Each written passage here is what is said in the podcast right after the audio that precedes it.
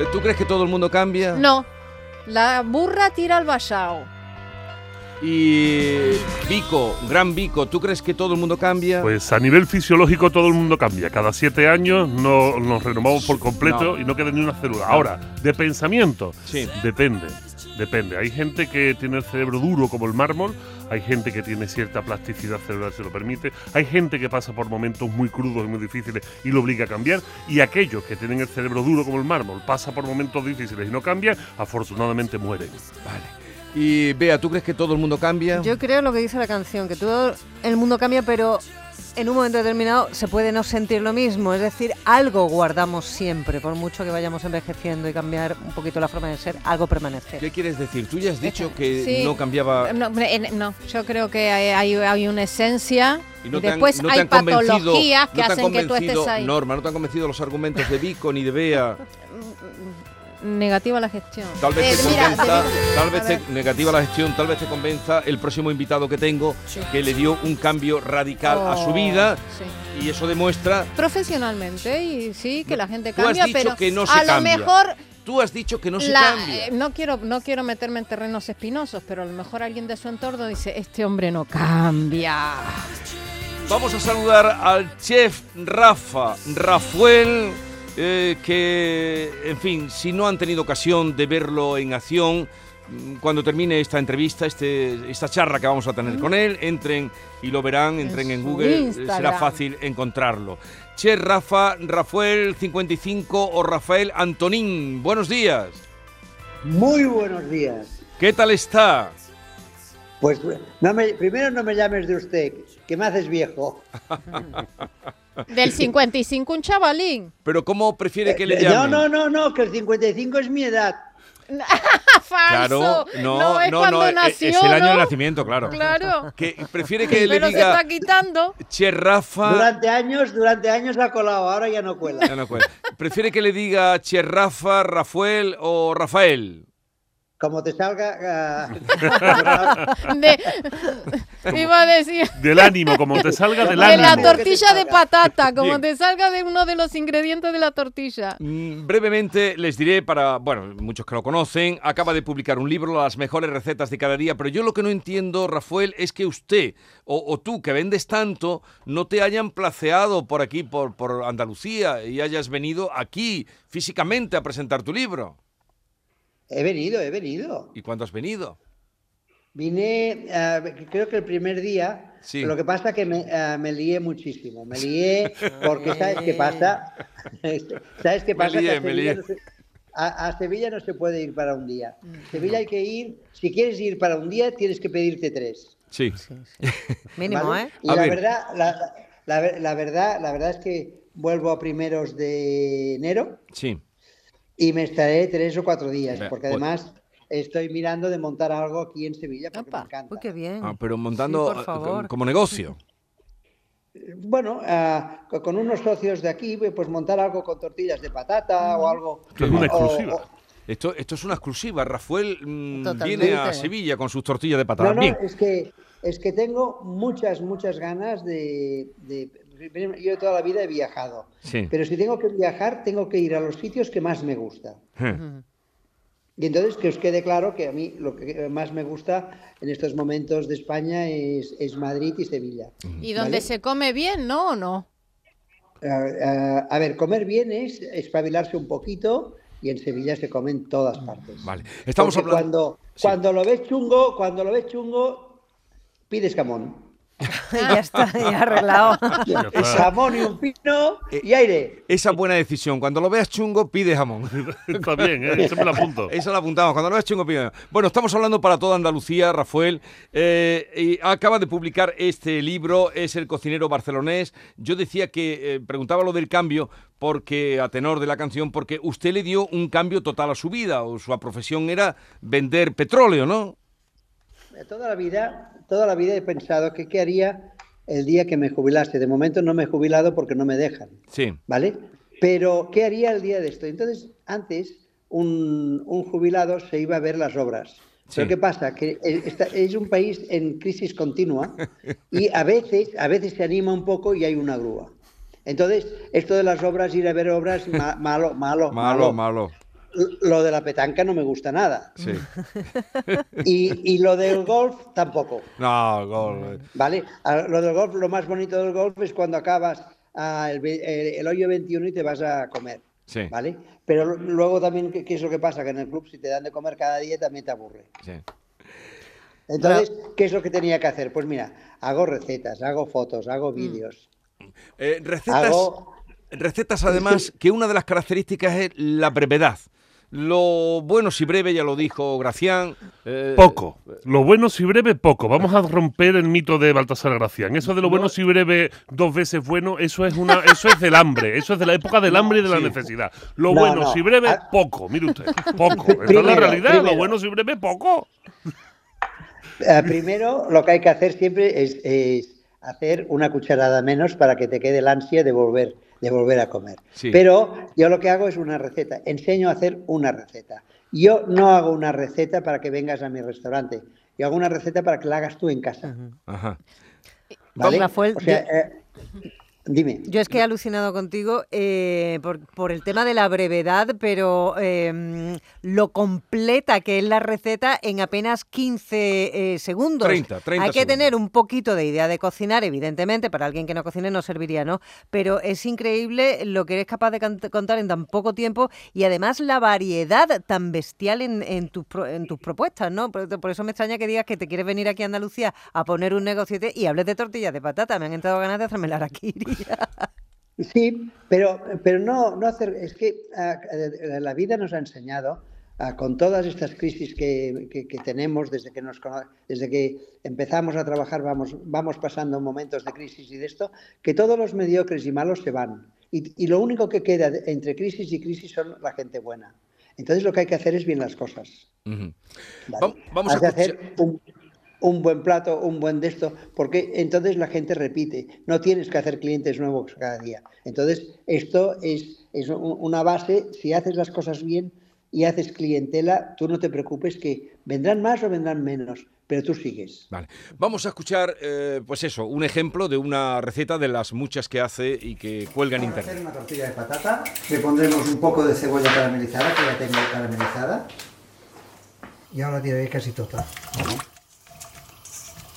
Ya la patata está casi hecha. y Lo que voy es darle el color. El color se lo doy aquí, nunca en la tortilla. Lo que hago es la cebolla caramelizada. Yo siempre tengo hecha, ¿vale?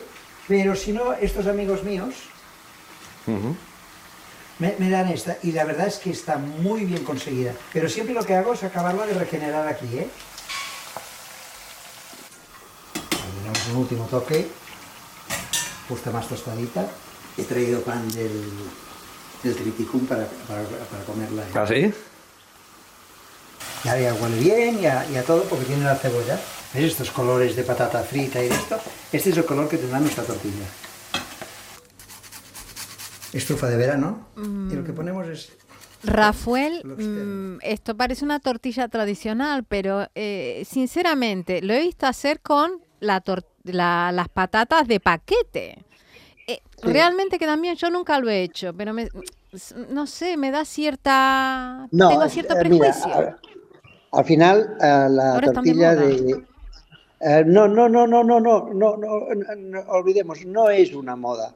Eh, si un día aquello que no, no sabes qué cenar, que no sé qué, no tienes ganas de hacer esto, el pochar una patata bien pochada puede tardar unos tres cuartos de hora, media hora, ¿vale?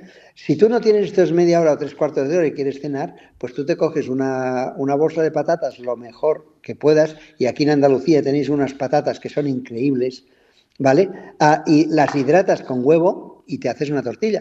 Al final es lo mismo, una patata que está deshidratado y se ha frito.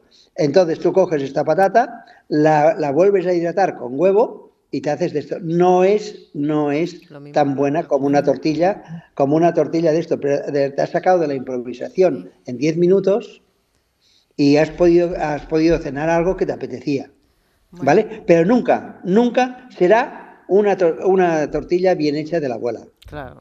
Bueno, y Por más, por más dinero que nos pongan, por más cosas que de esto, nunca el ahorro de tiempo hace que una receta mejore. Vale. Eh, lo de que usted llegó a la cocina mm, por casualidad, ¿eso es así? Eh, porque antes nos hablaba de que cuando se jubilara no sabía qué hacer, no tenía y tiró por ahí. Pero eh, tengo entendido que, fue, eh, en fin, una situación la que le llevó a descubrir, entre otras cosas, la importancia que tenía Internet. A, ver, el paladar nos lo educan desde casa. Yo toda la vida ah, he, intentado, pues cuando ha llegado el fin de semana, ir a comprar de esto.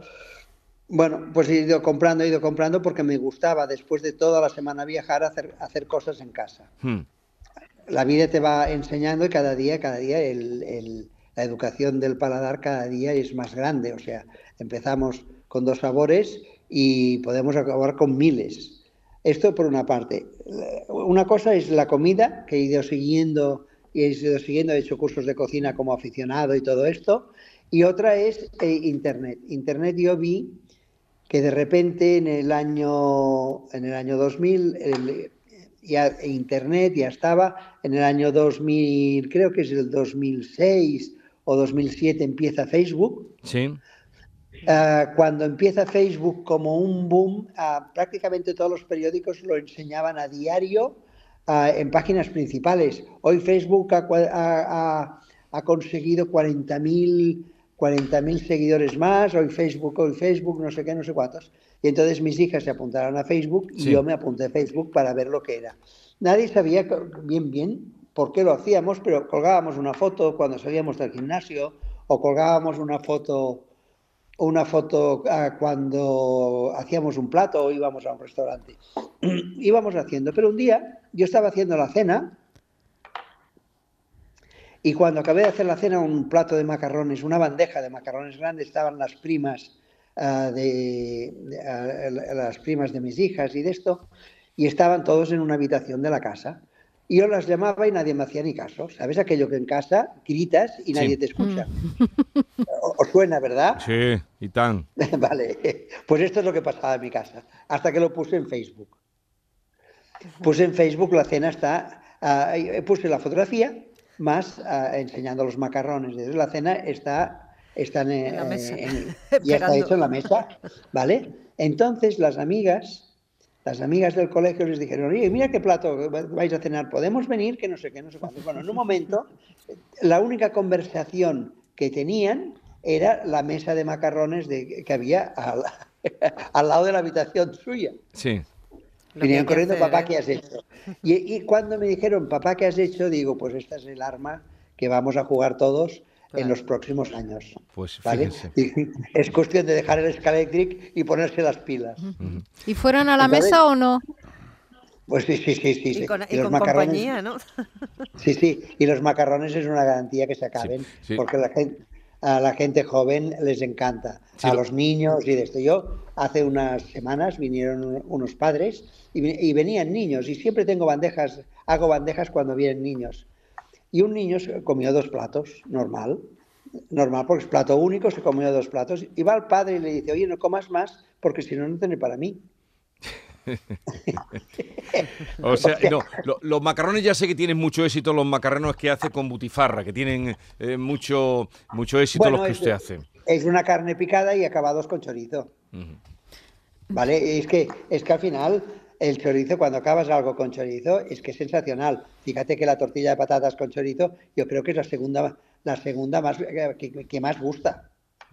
Rafael, yo te he estado viendo en Instagram, que ya te digo que, me ha encantado, y mm, pensando en estas fechas navideñas y en quienes son quienes agasajan a sus amigos y familiares en su casa, quienes les toca cocinar, muchas veces hay que darle muchas vueltas a la cabeza. Eh, eh, sí se deciden los platos principales, pero en cuanto a los canapés se quiere variedad y yo eh, recomiendo encarecidamente que visiten el perfil tuyo en Instagram porque en muy poquitos segundos se van a enterar de un montón de ideas y además con ingredientes que normalmente solemos tener en casa, que esto también es importante, ¿no? No liarla sí, demasiado. No, no, no, es que, es que todas mis recetas son con ingredientes de casa.